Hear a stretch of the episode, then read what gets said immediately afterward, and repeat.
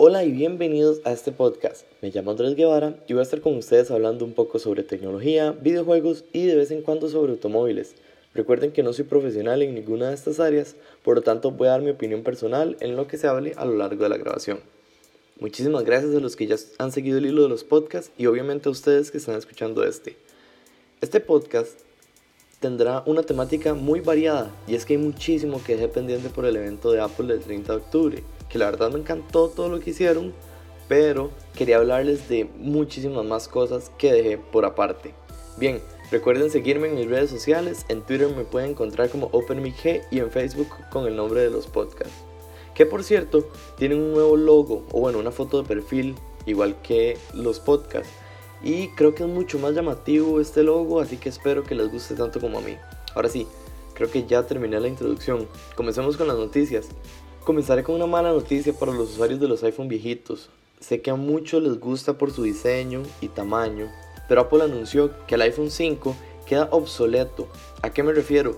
Significa que esta generación de iPhone ya no recibirá más actualizaciones de iOS y que oficialmente se dejarán de producir repuestos para este dispositivo. Algo muy triste, ya que este dispositivo fue el que creo que comenzó una revolución en los iPhone.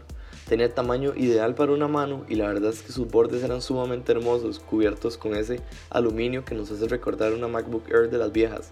En fin, una lástima para esos usuarios que en serio necesitarán cambiar de dispositivo, porque cuando un iPhone se queda obsoleto, las actualizaciones en las aplicaciones dejan de funcionar y se pierden servicios básicos como WhatsApp. Y bueno, ya que estamos hablando de teléfonos y ya que lo dejé de lado en el podcast anterior, hablemos de OnePlus. Bueno, en específico del OnePlus 6T, un teléfono que apuesta, un teléfono que apuesto que muchísimas personas tenían ganas de ver en el mercado, porque sí es cierto que estamos hablando de un teléfono de gama alta y a un precio muy competente con respecto a sus contrincantes. Vamos con las especificaciones. Este dispositivo viene con una pantalla AMOLED de 6.4 pulgadas, hermosa y la verdad es que a lo que he visto tiene una excelente resolución de 2340 x 1080.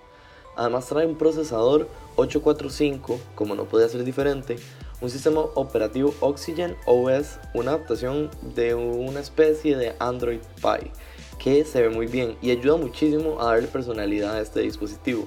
6 GB RAM y ojo, existe una versión que tiene hasta 8 GB RAM, más adelante les explicaré. Además podemos también variar el almacenamiento entre 128 y 256 que en lo personal creo que es una locura para un teléfono. Tiene batería de 3700 mAh con una carga rápida y obviamente la batería no es removible, algo que ya hemos visto comúnmente en los teléfonos de la actualidad. Además en la parte trasera encontramos con dos cámaras con sensores Sony IMX. La primera de 16 megapíxeles con un estabilizador óptico que me gustó muchísimo y la segunda de 20 megapíxeles que lastimosamente ni siquiera ambas juntas nos dan para hacer una grabación en 4K. También tiene un flash dual LED que nos permite tomar fotos eh, de noche con el Nightscape. Y bueno, en la parte frontal tenemos únicamente un pequeño lente con el fin de evitar el notch normal, algo que me gustó muchísimo porque saben lo que me he quejado del notch. Y bueno, creo que darnos únicamente esa gotita le da una imagen excelente al teléfono. Además de que esa gotita está encargada de hacer el reconocimiento facial para desbloquear el dispositivo. Y no, no es la única manera de desbloquear el teléfono. También tenemos un lector de huellas en la pantalla que funciona muy bien, casi como el del Huawei Mate 20 Pro, del que también hablé hace algunos podcasts y creo que ya en todos los celulares lo deberían comenzar a implementar, ya que ayuda muchísimo estéticamente. Además, en este teléfono tenemos entrada de USB tipo C, que creo que ya es básico en un dispositivo. Y bueno, hablando de precios, la versión básica de este dispositivo con 6 GB de RAM y 128 GB de almacenamiento sale al mercado con tan solo 559 dólares. Su versión más poderosa de 8 GB de RAM cuenta con un almacenamiento de 256 GB. Este tiene un valor de 628 dólares, una diferencia de 79 dólares que la verdad yo únicamente la pagaría si este fuera a convertirse en mi teléfono principal. La verdad es que creo que OnePlus lo está haciendo muy bien, este teléfono se ve muy lindo y sí tiene capacidades para competir con grandes gamas de Huawei y de Samsung. Además, A la hora de comprar uno de los dispositivos en su página web, te ofrece una protección de daños muy accesible que te ayudará a proteger tu teléfono por 12 y hasta los 24 meses. Me gustó muchísimo la experiencia de usuario que me dio este dispositivo a la hora de comprarlo y que le daría a cualquier cliente que lo quiera comprar desde su página web, ya que te da un sinfín de opciones de compra. Te deja escoger el almacenamiento, el RAM, el color, los accesorios con los que quieres que venga, la garantía, etc.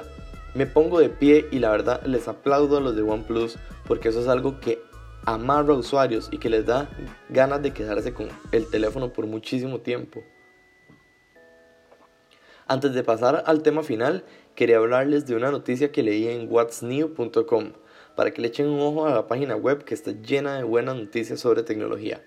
Hace un tiempo tuve un viaje con un Uber en donde él me contaba que a pesar de lo económico, sentía que Uber debería dar un poco de apoyo a sus conductores, ya que comúnmente, o bueno, por lo menos en Costa Rica, son personas que tienen cierto tiempo libre y buscan hacer plata con él, o necesitan el dinero para apoyarse en algún pago de los estudios. Y pues bueno, esta semana el equipo de Uber anunció que comenzará un programa de recompensa para los conductores comprometidos, con el fin de premiar su actividad en la aplicación.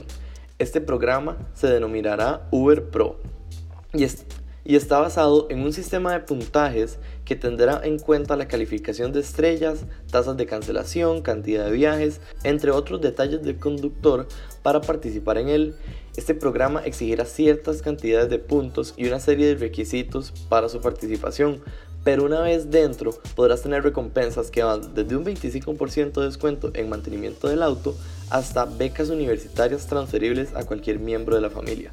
De momento este programa solo estará en una fase beta en 8 ciudades en Estados Unidos. Sin embargo, es promesa de Uber extenderlo a nivel mundial en un futuro próximo. Ojo a esto, y es que parte de lo que voy a hablar como temática final es que existe un patrón entre todas las empresas exitosas que muy poca gente nota y está en el apoyo no al consumidor sino al trabajador. Eso es algo básico en una empresa con deseo de crecer y superarse, ya que entre mejor se sienta el trabajador, rendirá mejor y dará siempre su mayor esfuerzo para que la empresa esté bien. Tenemos que tomar en cuenta que en la actualidad las cosas son muy diferentes y las causas tanto sociales como ecológicas, son de gran peso en las organizaciones modernas. Y bueno, para finalizar, volvemos a hablar de Apple y tocaré el único tema del que no hablé en el podcast anterior. Formando parte de los valores de la manzana, tenemos un compromiso importante con el medio ambiente. No solo se quieren crear los mejores productos del mundo, sino que también los mejores productos para el mundo. Para los que no sabían, Apple abastece absolutamente todas sus instalaciones, oficinas corporativas, tiendas y centros de datos utilizando energía 100% renovable.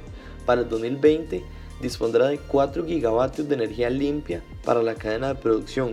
Eso es casi un tercio de su impacto actual en fabricación por más de 10 años.